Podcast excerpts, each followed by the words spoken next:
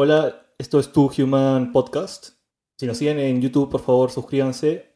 Y ahora estamos con Alexis Salinas. Eh, Alexis eh, se especializa en realidad virtual y es fundador de una empresa que se llama Proximity. ¿Qué tal, Alexis? ¿Qué tal, Felipe? Bien. ¿Por qué no nos cuentas un poco de qué se trata Proximity? Sí, Proximity es, es una empresa slash startup de realidad virtual eh, que empezó en el rubro hace aproximadamente dos años y medio. Empezamos eh, nuestro primer año un poco haciendo de todo de realidad virtual, desde marketing, arquitectura, entrenamientos, videos. ¿En qué año comenzaron? En el 2017, sí. Ah, y un poco que como no sabíamos muy bien a qué se aplicaba esta tecnología, fue como un momento que probé el, el visor y dije, wow, esto es el futuro. Un poco que al no saber o tener unas ideas muy generales de a qué se puede aplicar, empezamos a hacer todo. En el proceso de, de, hacer todo aprendimos muchísimo, este, identificamos realmente cuál tiene uno de los grandes potenciales de, de, la realidad virtual, que es la capacitación y entrenamiento de personas. Ah, ¿En qué? ¿Más o menos eh, como ah. cocineros así o qué tipo de trabajo? Principalmente trabajos prácticos, porque lo que te permite la realidad virtual es... Eso más las simulaciones de vuelo que usan para los pilotos, ese tipo de realidad virtual. O sea, la realidad virtual puede haber existido realmente hace bastantes años, no es un concepto nuevo, pero hoy en día se entiende como estos visores que te pones en, en los ojos, estos cascos, lentes, como quieran decirle, y te transportas a un mundo. Pero eh, los simuladores que han existido hace bastantes años, los videojuegos, todos al final terminan siendo una especie de realidad virtual lo que cambia un poco es el medio en el, entre el cual interactúas con esta realidad virtual. Hoy en día se entiende que es eh, estos visores que están avanzando súper rápido. Claro, lo primero que yo me imagino es, por ejemplo, eh, las inmobiliarias que pueden hacer planos eh, virtualmente y se pueden financiar mucho más rápido. Sí. Porque cuando uno compra en planos, uno no sabe cómo va a terminar el edificio al final. Pero imagínate que tú puedes ir y ponerte unos lentes y literal estar adentro del departamento que van a construir. Sí, tal cual. Y, brother, tienes idea de las proporciones, de los espacios, o sea, definitivamente eh, es el futuro. Sí, o sea, hemos trabajado con inmobiliarias y tal cual haciendo lo que, lo que dices, que es básicamente ver un, el proyecto a futuro o también eh, proyectos que existen. O sea, tú puedes capturar la información de la realidad con fotos, fotogrametría, o diferentes técnicas que te permiten tenerlo en un visor. Entonces también puedes acortar la distancia de algo que ya existe. Entonces si, no sé, tienes un condominio que queda tres horas de Lima o, no sé, quieres visitar un destino turístico, eh, puedes capturarlo digitalmente y verlo en realidad virtual. Entonces tienes esa opción de ver algo que está lejano, traerlo cerca, o algo que no existe, poder experimentarlo. Y un poco va, va, va a ser qué tan capaz es el estudio o la persona que hace este, este proyecto 3D, qué tan real puede llegar a ser. Claro. Porque si no, es, si no llegas a un nivel de realismo alto, al final no te crees el, lo que estás viendo. Claro, estás dentro de un juego de 64. Exacto. claro. ¿Has escuchado de, de la teoría Based Reality? De hecho, eh, Joe Rogan, que es un podcaster muy conocido, eh, habla, ha hablado de varios episodios y con científicos y eh, especialmente por Stephen Hawking, Elon Musk, eh, Neil deGrasse Tyson, que todos son científicos respetados en, sus áreas. Y para los que no saben qué es la teoría del Base Reality o la teoría de la simulación, es básicamente, para los que han visto la película Matrix de los hermanos Wachowski, es qué pasa si lo que tú crees que es la realidad en verdad no existe, ¿no? Claro. Y, Si viviéramos todos en una simulación. Claro, o sea, ¿cómo sabes, por ejemplo, si el color que yo veo es el mismo color que tú ves y estoy llevándolo hasta más? ¿Qué pasa si esto es un sueño, estás soñando esto, esto no es la realidad? Claro, tú eres el personaje, el, el main character del videojuego y todos los demás son NPCs. Claro, exacto. O somos un, cerebro en un balde conectado a una computadora que envía impulsos magnéticos o eléctricos y, y, eso es lo que tú hace que tú creas que estás viendo cosas que en verdad no estás viendo. Sí, o sea, de hecho al estar metido en este rubro, bueno, en general me, me encanta ver esas, leer o ver esos podcasts. Eh, si llegamos, por ejemplo, a la realidad virtual al siguiente nivel, o sea, hoy en día sentimos que nos transportamos a este mundo. O sea, te pones el visor y te transportas a esta realidad. Y dentro de esta realidad, al final hay, no sé, NPCs que están codificados y no son realmente conscientes de, de nada. Son básicamente código que, se, que interactúa de una manera. Claro. Y además, o sea, la realidad virtual definitivamente yo creo que es el futuro. Porque solo basta que veas, por ejemplo, hace 40 años los juegos eran Pong o, Snake en, el celular Nokia.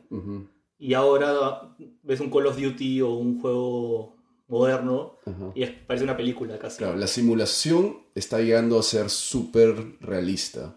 Ahora, para que sea como un base reality o una o que nosotros podamos estar viviendo en esa simulación, creería que tiene que haber un componente dentro de esa simulación que es algo como conciencia que no, se, que no es simplemente una simulación de la realidad, sino es algo que realmente es consciente y que puede pensar. Claro, sería como AI. Exacto, un AI que pueda vivir en, esta, en, esta, este mundo virtual de, hecho de bits. Entonces, ahorita estamos llegando rápidamente a la simulación súper hiperrealista con, no sé, juegas un videojuego y tienes ciudades enteras con interacciones este, físicas pero al final, para llegar al, siguiente level, tiene que haber ese componente de, conciencia dentro de la simulación, que no sé qué tan cerca estamos de eso. Bueno, dicen que estamos a 2045, 2030, o sea, se lanzan un montón de años, realmente no sabría en qué momento se introduce este componente. Lo que yo sí sé es que eh, potencias como China, Estados Unidos y Rusia eh, ahora están invirtiendo mucha plata en inteligencia artificial porque el futuro de la guerra va a ser con inteligencia artificial. Eh, yo estaba viendo ahora en una entrevista a Elon Musk, que él habla de este tema, y lo que él decía es que antes teníamos eh, Pong, hace 40 años, y en solo 40 años ya tenemos un realismo que parece, o sea, puedes ver una película hecha en computadora como Avatar, y es muy difícil distinguirlo de la realidad, o sea, fuera de que son azules, ¿no? Pero... Eh, o sea, en la escala evolutiva, o sea, 40 años no es nada. Sí. O sea, imagínate dentro de 2000 años, donde tengamos mucha más potencia en tecnología y ya con inteligencia artificial. Esperemos que, que sigamos ahí. Claro, si es que las máquinas no, no nos conquistan. Sí, o una tercera guerra mundial y sac, reset. Claro. Pero... hablando de, de reset, eh, hay un filósofo que se llama Bertrand Russell. Ajá. Y él tiene una teoría que es, que es, la teoría del universo de los cinco minutos. Y es que o sea, ¿qué pasaría si el universo fue creado hace literal 5 minutos? Solamente con todo, con restos arqueológicos. Ah. O sea, mañana, si tú crees que has existido hace un montón, pero en verdad existe hace 5 minutos. eh, entonces es curioso que tú hayas mencionado eso. Sí, pero justo lo que decías de estos 100 años, o sea, realmente tenemos esta tecnología. Esta tecnología se ha desarrollado increíblemente en un lapso de 100 años. ¿Qué pasa en 100 más? Ya que son exponenciales el, por la ley de Moore y todo esto, que se duplica el, el poder de computación cada dos años, seis meses, no me acuerdo. Si seguimos ahí exponencialmente, ¿en qué vamos a estar en, no sé, 5, 10 años? Y las redes sociales, Instagram, todo eso, o sea, la gente va a estar metido en colentes. Sí, eso es lo que me parece bien loco, que cada vez estamos más metidos en el mundo virtual. cada, cada vez el mundo virtual es más real. Pese a que al final físicamente estamos en el día a día, tomas tu desayuno, te despiertas, haces ejercicios, pero el mundo virtual persiste, o sea, no para de, existir, la gente interactúa con este mundo virtual. La, realidad virtual es un medio para interactuar con este mundo virtual que cada vez toma más consistencia, o sea, es, es, podría ser hasta tan real como el mundo clásico. Yo creo que demuestra un área de la humanidad que no se había revelado antes. Es una capa invisible que existe hoy, que, está que envuelve toda la Tierra, es una capa virtual. Virtual. Y, o sea, la gente se queja como que, ay, ahora todo es likes, todo es materialismo, todo es superficial, la gente solamente se preocupa de las apariencias. Pero, o sea, yo no creo que eso sea culpa de las aplicaciones, sino las aplicaciones son una puerta a que las personas muestren lo que en verdad son. Lo loco es como naturalmente todos tendemos a a interactuar con este mundo virtual de esa manera. O sea, si conscientemente no intentas, no sé, reducir tu tiempo en redes sociales o en internet o tiendes a eso, a, querer estar en, ese, en esa interacción virtual. Y no me imagino cómo va a ser en, no sé, 10 años que los visores sean totalmente, o sea, lleguen al mainstream y que ya no sea como algo que ves en las noticias, sino que cada persona se compre unos lentes o lo que fuera. ¿Cómo va a ser esa necesidad de estar en el mundo virtual? O, esa adicción que se puede generar, esa desconexión del mundo físico. Claro. De repente, no sé, imagínate a, a 10 años una persona que pasa más tiempo en el mundo virtual que en el mundo real. ¿Qué podría pensar del real? O sea, se desconecta, lo ve más secundario. O no, no podría eh, digerirlo. Exacto. O sea, ahorita hablamos de todas las maravillas de la realidad virtual, ¿no? El, cómo puede transformar la educación, cómo puedes visualizar proyectos de escritura, cómo puedes acercar gente y, conversar de una reunión con una persona que está en otro país y tenerla cara a cara con un visor de realidad virtual. Tiene súper, o sea, como toda tecnología tiene lados muy positivos, pero todavía no estamos viendo los, los grandes eh, lados negativos que podría tener, como este de, no sé, isolación del mundo real a futuro. Claro, por eso los efectos psicológicos de estar aislado en tu casa todo el día, ¿no? Claro.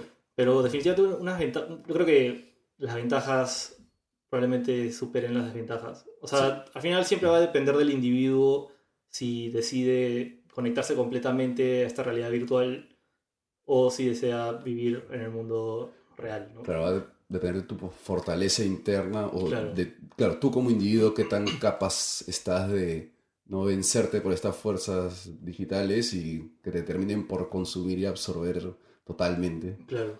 O sea, si hoy tenemos, no sé, problemas a veces, no sé, con videojuegos donde hay casos, o sea, yo juego videojuegos, pero hay niveles de ludopatía, de, ludopatía que pueden ser negativos. Eh, imagínate cómo puede llegar a ser cuando ya te abstraes completamente de la realidad. Claro. Y hay una película bien chévere que se llama Ready Player One, o sea, sé que está basada en un libro. Y, o sea, salió en el cine, pero no la vi. Pero justamente eh, habla este, de este, tema, ¿no? Del futuro de la realidad virtual.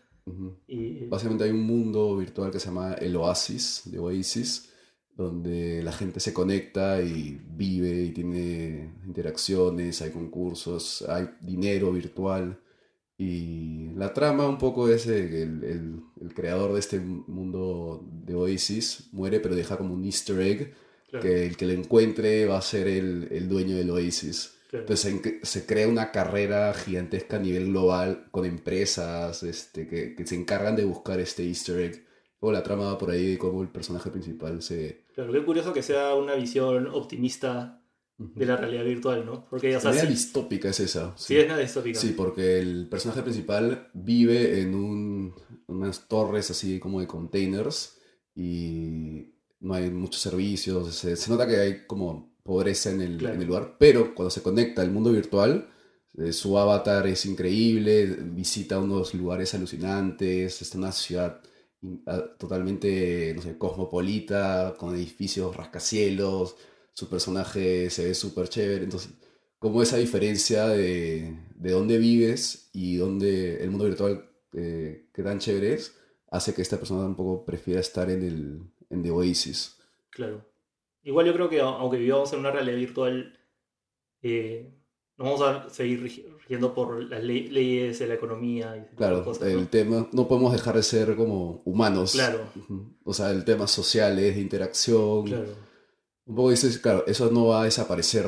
O sea, al futuro de repente hay trabajos ultra creativos, de repente los más básicos se, se automatizan, pero los que son de interacción social, de tratar con gente, al final el, el, el lado humano de cada persona no va reemplazarse, imposible. Sí, y en, en Proximity, ¿qué es hardware y software usan? Hardware utilizamos Hemos utilizado desde que iniciamos básicamente casi todos los tipos de visores. De hecho, como evolucionan súper rápido, o sea, cada seis meses hay un anuncio importante de un nuevo visor. Es un poco loco porque ahora estamos acostumbrados, no sé, a los celulares. Ya no, ya no esperas nada nuevo del, del, siguiente iPhone, del siguiente Samsung. Estás acostumbrado, ya, tiene tres cámaras ahora, ahora tiene cuatro, ahora tiene diez. Claro, es una araña. Exacto. en realidad virtual, cada seis meses vemos un cambio como un, leap forward súper fuerte. Entonces, eh, usamos principalmente hoy en día los de Oculus, porque son los que en términos de accesibilidad, usabilidad, eh, features que tienen, ahorita en mi opinión es de los mejores. Y en el pasado hemos usado HTC Vive, eh, los Samsung Gear, un poco que toda la gama de visores. Y, todos usan más o menos el mismo formato de lentes y esa especie de varita que usas para, sí, eh, ¿cómo, ¿En qué consiste este hardware? Es principalmente el visor, que son unas pantallas LED o OLED, y una especie de manera de interactuar con el mundo digital, que puede ser, puede ser hasta simplemente mirando con tu, con tu vista o puedes tener diferentes rangos de controles o haptics que pueden ser, no sé, un chaleco, un, sensor, ah. un sensor de, pulso, o sea, todo al final termina siendo como eh, cómo tú interactúas con el mundo digital. Más o menos que los lentes son tu ventana y luego ya tú puedes definir cómo, cómo interactuar con este. Lo que han salido, justo regresamos de una conferencia en San José de Oculus que se llama el Connect y ya están anunciando eh, hand tracking, o sea, traqueo de manos integrado a los visores. El mismo visor que tiene cámaras alrededor de toda la, de toda el frame eh, detecta tus manos. Entonces, de repente ya no es necesario, controles.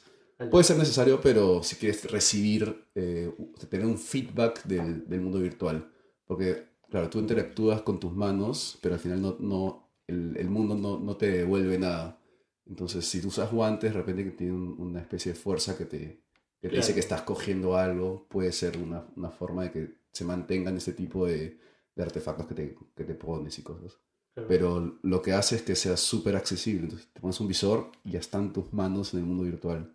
Es un momento que las personas se ponen el visor y empiezan a ver sus manos, las giran y no ven sus manos reales, sino ven como una especie de avatar. Eso es, es un momento loquísimo. Eh, Sí, imagínate, o sea, en el futuro no tener que ir o a la universidad o al colegio si no te pones tus lentes y estás en el salón. Sí, lo que y es exactamente lo mismo. Justo también en esta conferencia, un día fue Oculus Education Summit, que estaba enfocada en justamente el tema educativo. Y un poco de una de las cosas que me llevé fue que, eh, si bien la realidad virtual te va a permitir aprender desde cosas prácticas, conceptos, todo de una manera más eficiente, eh, con mayor retención a lo largo del tiempo, no va a haber, o sea, no, se va a terminar por eliminar esas sesiones eh, cara a cara o prácticas, porque definitivamente tiene un, gran plus, esa interacción, interacción personal con las personas, esos posibles debates que se pueden generar. De hecho, que el modelo de, Classroom de repente va a cambiar, ya no va a ser como así, eh, como una clase, sino va a ser como un seminario, un foro, un debate, un workshop. Claro, o tipo esos servicios tipo masterclass que tienes a Scorsese enseñándote clases. Sí. Eh, ahora con realidad virtual lo vuelve mucho más interactivo. Sí. Vas a poder tener al, una persona, por ejemplo, Martin Scorsese va a poder ponerse un visor o estar en un salón de captura de, que lo digitalizan y se van a poder conectar, no sé, dos millones de personas en el mismo cuarto, estar frente a él y poder recibir una clase casi de manera presencial. Entonces vas a poder, una persona va a poder llegar a miles, sin, sin problemas. Inclusive en el tiempo, si, está, si se graba, entonces queda ahí ya para la posteridad. Increíble. Sí. Eh, ¿Y los, sus clientes en qué área eh, se especializan por lo general? Eh, como te comenté, en un inicio hicimos todo. Y seguimos un poco haciendo de todo, que va desde visualizaciones de departamentos, desarrollo de experiencias inmersivas, videos 360 pero como hemos detectado que un gran potencial hoy en día es la transformación de, de la capacitación, estamos básicamente enfocándonos en eso y trabajamos con mineras, empresas de energía, empresas del, del, rubro industrial, donde la capacitación es un componente core de la operación, ya que en estas industrias eh, los trabajadores interactúan con sea maquinaria o procesos de altísimo riesgo e impacto en las operaciones y al final cómo interactúan con ellos, a través, primero son capacitados y luego son lanzados al, al, a la cancha, al ruedo. Entonces, la, si metes el componente de realidad virtual ahí para potenciar ese, esa capacitación, puedes reducir riesgos, eh, accidentes, incrementar eficiencia eh, no practicar, por ejemplo, con maquinaria que puede costar 2 millones de dólares para un entrenamiento. Eh, no tiene sentido si puedes tener un simulador realista que te capacite en menos tiempo y genera reportes, sacas información del usuario. Entonces tiene un, un excelente potencial por ese rubro y es donde nos estamos enfocando últimamente. Muy bien. Eh, creo que acá terminamos. y gracias por venir, Alexis. No, gracias a ti por la invitación. Eh, no se olviden de seguirnos en YouTube y Spotify para estar actualizados. Y bueno, terminamos. Gracias.